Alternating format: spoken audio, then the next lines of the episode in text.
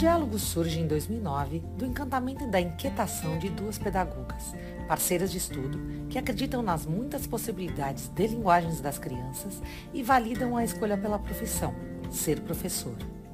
A Diálogos nasceu sem saber que estava sendo gerada, quando em julho de 2009, Fabiana e Thelma resolveram levar um grupo de amigas educadoras a conhecer uma escola na Argentina. Outros grupos de estudos, outras viagens, novas ações. O crescimento era inevitável. Em novembro de 2011, oficialmente a Diálogos é fundada como empresa. Em 2016, mais novidades. A Diálogos Embalados, kit pedagógico enviado a várias cidades e estados brasileiros para auxiliar na formação docente. O ano de 2017 traz um lindo espaço preparado para receber os parceiros professores em suas ações de formação. É inaugurada a Casa Diálogos. O podcast Diálogos 11 anos e Seguindo Viagem teve seu primeiro episódio em dois, novembro de 2020, como parte das comemorações de aniversário. Ao longo deste tempo, a Diálogos contribuiu para a qualidade de ações pedagógicas de milhares de educadores e possibilitou que muitos outros participassem de intercâmbios e de experiências em escolas pelo mundo. O ano agora é 2021 e a Diálogos convida você para juntos seguir em viagem.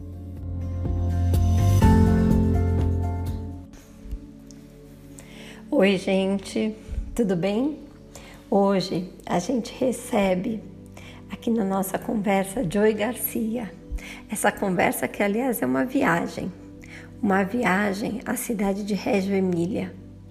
Régio que mobiliza os nossos pensamentos e as nossas ações, em busca de mais qualidade nas relações que se vive no chão e no céu da escola. Relações entre as crianças, entre os adultos que por ali estão, toda a comunidade escolar, materiais, espaços, enfim, tudo aquilo que envolve escola. Joy é autor do livro Um Lugar Chamado Régio Emília, o livro que compõe o kit de outubro da Diálogos Embalados. Joy, prazer estar hoje aqui com você nesse bate-papo. Bora pegar o trem, que nosso trem a Régio já está saindo? Olá, Fabi, e bem-vindos e bem-vindas a todos vocês que estão acompanhando esse podcast. Bem, este é um livro sobre Reggio Emília, sobre a cidade e alguns de seus personagens. Uh, ele é sobretudo um livro sobre a força de Reggio Emília. O livro começa e termina na antiga estação de trem que existe lá na cidade. Então, eu acho que a melhor forma de convidar as pessoas para embarcarem conosco no livro é convidá-las a tomar o trem que vai até Reggio Emília. Joy, é, a gente conversou com você, né? E o livro, para mim e para Thelma, foi uma viagem mesmo, foi um resgate, né? De cheiros, sons, imagens. Acho que todo esse percurso, esse envolvimento que a gente também tem com esse projeto educativo de Régio e em especial com a cidade.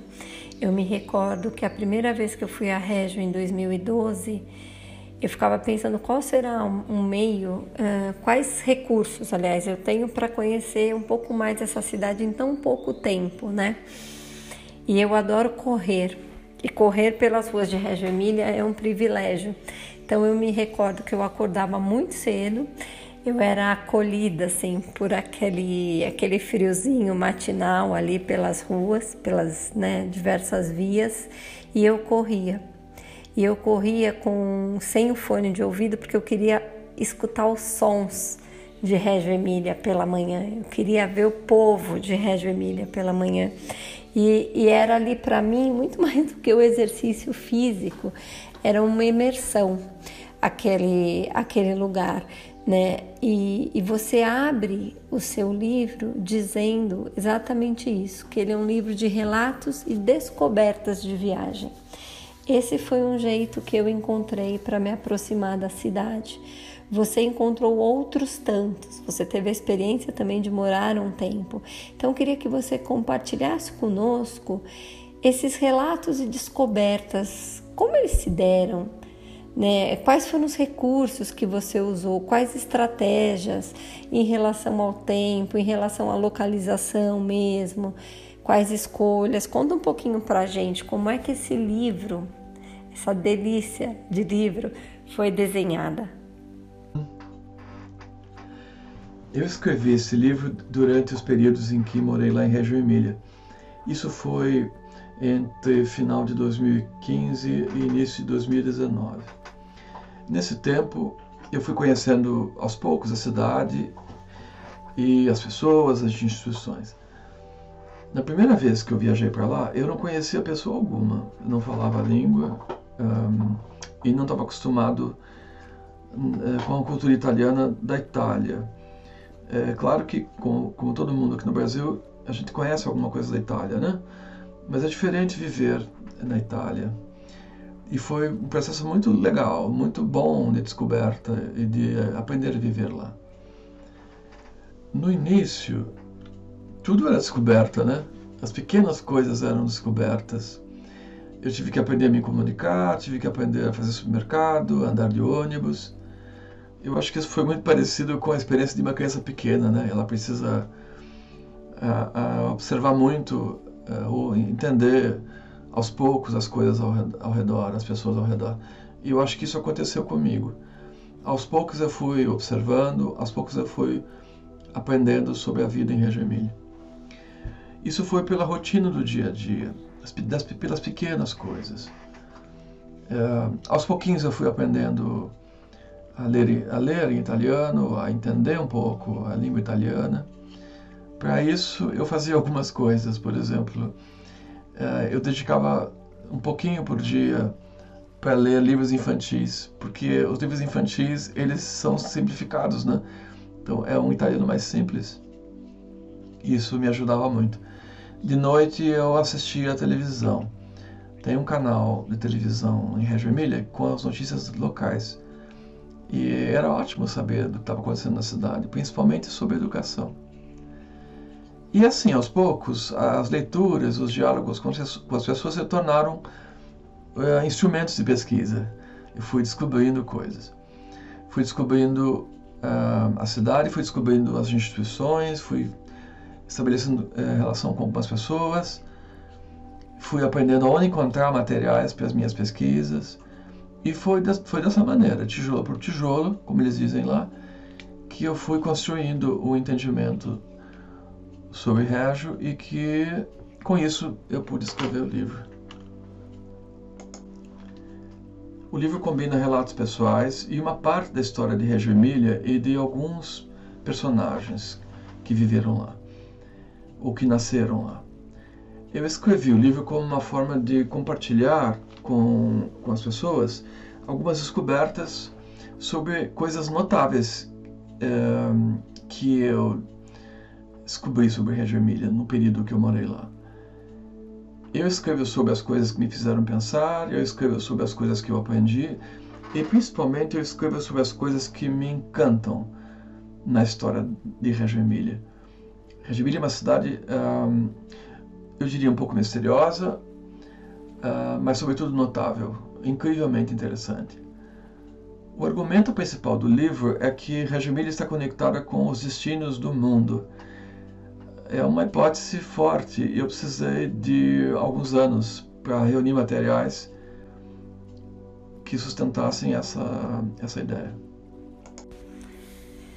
Joy, no, durante as suas obras, né, as outras duas obras que tam, nós também embalamos, e você fala sobre essa sua experiência, essa sua, o seu estudo em relação ao projeto educativo de Régio e a cidade, você também cita o trem né? O trem eu acho que ele não é só um meio de transporte em Reggio Emília, né? Ele é, ele é algo que faz parte da cultura daquela cidade, não só como meio de transporte, assim como as bicicletas que nós encontramos ali ao longo de todos os caminhos, inclusive na, na estação de trem, né? Aquele espaço com muitas bicicletas e bicicletas que contam histórias porque muitas bicicletas me dão a impressão de terem sido abandonadas, né? E sempre que eu passo ali voltando do, do centro Lores Malagutes, eu fico olhando para aquelas bicicletas que carregam muitas marcas do tempo e fico pensando, né? Quando a pessoa foi até a estação, pegou aquele trem e de repente nunca mais voltou para pegar aquela bicicleta. E outras tantas que vão e voltam todos os dias pelas vias de Régio. Mas eu queria que você falasse desse elemento, porque o trem é esse elemento cultural dentro da, da cidade, né? E você fala da sua experiência em relação a esse elemento cultural. Conta um pouco pra gente como são esses seus momentos dentro de um trem. É, é, eu e a Thelma, sempre que a gente viaja, a gente usa esses espaços do trem entre uma conversa e outra para momentos de registro. Eu lembro agora a última vez que nós estivemos na Itália em fevereiro do ano passado, a Thelma, eu tenho o hábito da escrita e a Thelma tem o hábito do registro gráfico. E a Thelma foi pegando algumas imagens de cabeça e algumas imagens mesmo no celular que nós tínhamos feito e ela foi desenhando, retratando, transformando essa imagem fotográfica em imagem gráfica. Então eu queria saber um pouco esse ir e vir dentro desse elemento cultural tão forte né, na, na Itália, mas sobretudo em Reggio Emília. Como é que você habita esse lugar, Joey? Conta pra gente. No livro eu menciono várias vezes a estação de trem de Reggio Emília, associo com diferentes eventos e eu menciono também viagens de trem viajar de trem na Itália é muito gostoso, é prático, fácil e até mesmo barato em relação a avião, por exemplo. Uh, durante as viagens de trem, eu aproveitava para escrever e eu descobri que eu tinha boas ideias, justamente dentro de trens ou numa estação esperando meu trem chegar. E cada vez que eu saía em viagem, eu levava papel e caneta comigo. E de fato, boa parte do livro foi escrito em alguma viagem de trem. Um, a primeira vez que eu viajei de trem na Itália foi exatamente quando eu viajei de Bolonha para Reggio Emília. Eu cheguei em Bolonha de avião, fui para a estação de trem né, de Bolonha e de lá eu fui até a estação de trem, até a estação antiga de Reggio Emília. E durante essa, essa primeira viagem para Reggio Emília, eu tive essa experiência que eu narro no livro de uh, chegar em Régio já no início da noite, no inverno, o dia termina, a luz do dia termina cedo, e eu cheguei na cidade no final da tarde e já era noite, né, já era escuro, e eu fui é, perceber a cidade se aproximando lentamente pelas luzes distantes.